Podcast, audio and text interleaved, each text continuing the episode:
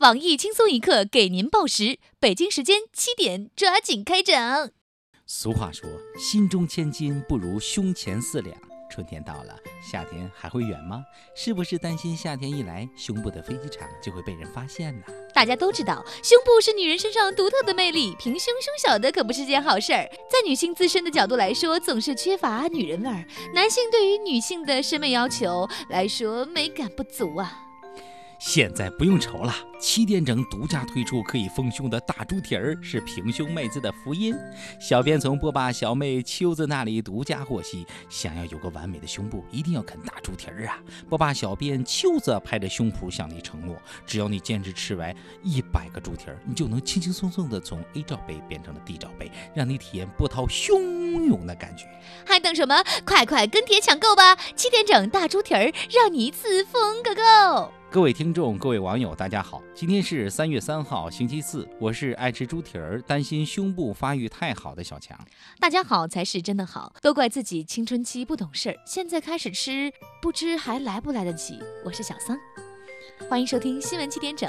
湖北武汉二十五岁的小伙杨东，从小爱吃卤猪蹄儿、卤鸡爪，渐渐的，他发现自己乳房越来越大。近日，医生诊断他得了乳腺增生症，推测这和他过量吃猪蹄儿、鸡爪影响雌激素有关。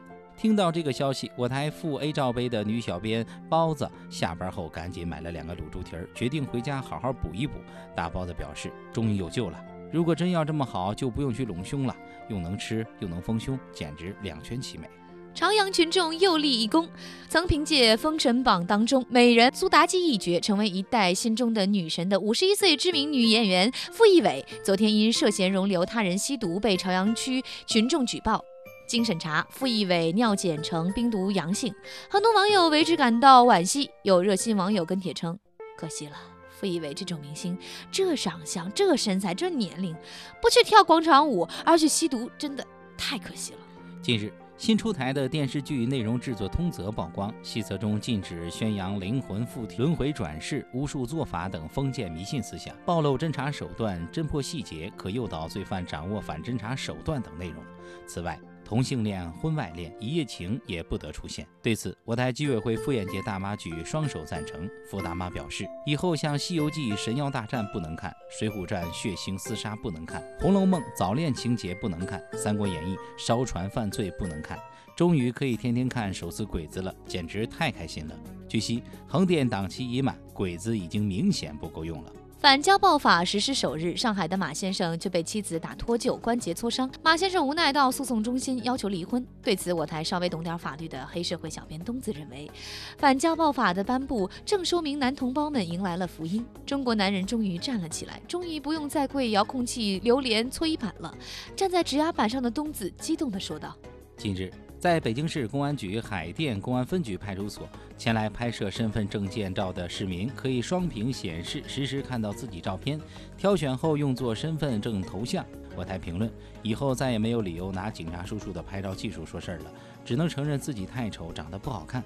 不管咋拍都是那怂样。据悉，今天上午去派出所拍身份证照片的我台屌丝鲁大炮，至今还没有从派出所出来。近日，重庆公司老板招员工先请吃饭，通过应聘者的吃相决定去留。然而，老板最终选择了胸最大的。听闻此消息，我台脑袋大脖子粗的资深吃货胖编激动地表示：“世上居然还有这样的公司！我要去应聘，保证吃饭时不拍马屁、不吹牛逼、不喝酒，只埋头苦吃。招不招我都无所谓，吃一顿总是好的。”武汉小伙跟风玩快刀游戏，不慎将小刀插进手臂，顿时鲜血直流。主治医生黄博士在帮小伙清理完伤口后，建议小伙再去做个脑部 CT。江苏一政协副主席酒驾后肇事逃逸，藏猪圈躲避抓捕。我台居委会妇炎洁副大妈认为，领导心脏不好，没有办法扛不住了，倒在猪圈里休息一下。我们你们还要说三道四，你们这样不依不饶，没有对领导的关心和尊重，这种事儿罚酒三杯即可。为防作弊，近日在印度某地区进行的征兵考试中，一千一百五十九名考生被要求脱光衣服，只穿内裤，在一处开阔地带比试。但是千算万算，还是有人成功作弊。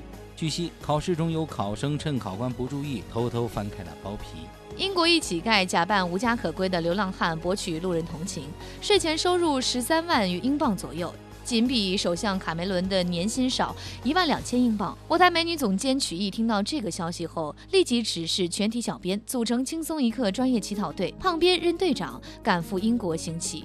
据全明星探报道，近日。邓紫棋深夜现身华晨宇北京新居，疑似为其庆生。第二天早上，两人一起赶赴机场，华晨宇为邓紫棋送行，还亲密摸头，恋情疑似曝光。看到这个新闻，我台涉世未深的表侄女娜娜深感不解，还没弄明白为什么古力娜要扎张翰，又出来个邓紫，她到底是谁？为什么敢骑华晨宇？下面请听详细新闻。前天某市地铁站。一带着孩子乞讨的夫妇与一位乘坐地铁的白衣大姐发生口角。据现场围观群众卖酱油称，当时白衣大姐质问年轻人：“你这有有手有脚的，为啥要当乞丐呢？”年轻人理直气壮地回答道：“因为我没有了尊严。”说罢，当场砍下了自己的腿脚，并叫嚣地大喊：“你刚刚说啥？”场面极其壮观。我台评论：这位仁兄太不敬业了，您好歹化化妆，扮成个瘸子、盲人、全身烫伤之类的，就这么本色出演，还能要到钱，实在太不敬业了。人家拍你也可能是上网帮你造声势，吃开口饭脾气还这么大，简直拉低这行的从业水平，差评。假作真实，真亦假。药店营业员谎称玉婷卖完了，五年帮市民救下五百多名婴儿。继婚登员谎称打印纸坏了，不办离婚九年来，挽救了五百对婚姻后，近日上海一家计生用品专卖店的老板娘梅桃获得最美老板娘奖。从业五年，她以店铺打烊了，屋里套套卖完了，只剩下最小号的了等理由，拒绝售卖避孕套。暂缓了三千多对消费者的冲动抑郁，带来了五百多个可爱的小天使。昨日，在武汉市首次评选的最美老板娘颁奖台上，老板娘梅桃的一席话引起台下众多同行共鸣。梅桃说：“从业五年来，我先后帮助三百对新人成为夫妻。每每看来买计生用品的小青年失望的表情时，他们都会在心中默默地祝福他们。”今天的新闻七点整就先整到这里。轻松一刻主编曲艺，写本期小编表侄女娜娜将在跟内评论中跟大家继续深入浅出的交流。明天同一时间我们再整。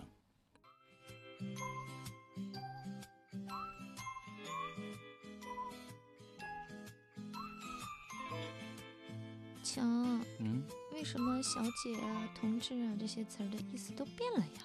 哎，变就变了吧，不就这几个吗？又不多。不多。现在提起波涛汹涌，你还能想到的只是大海吗？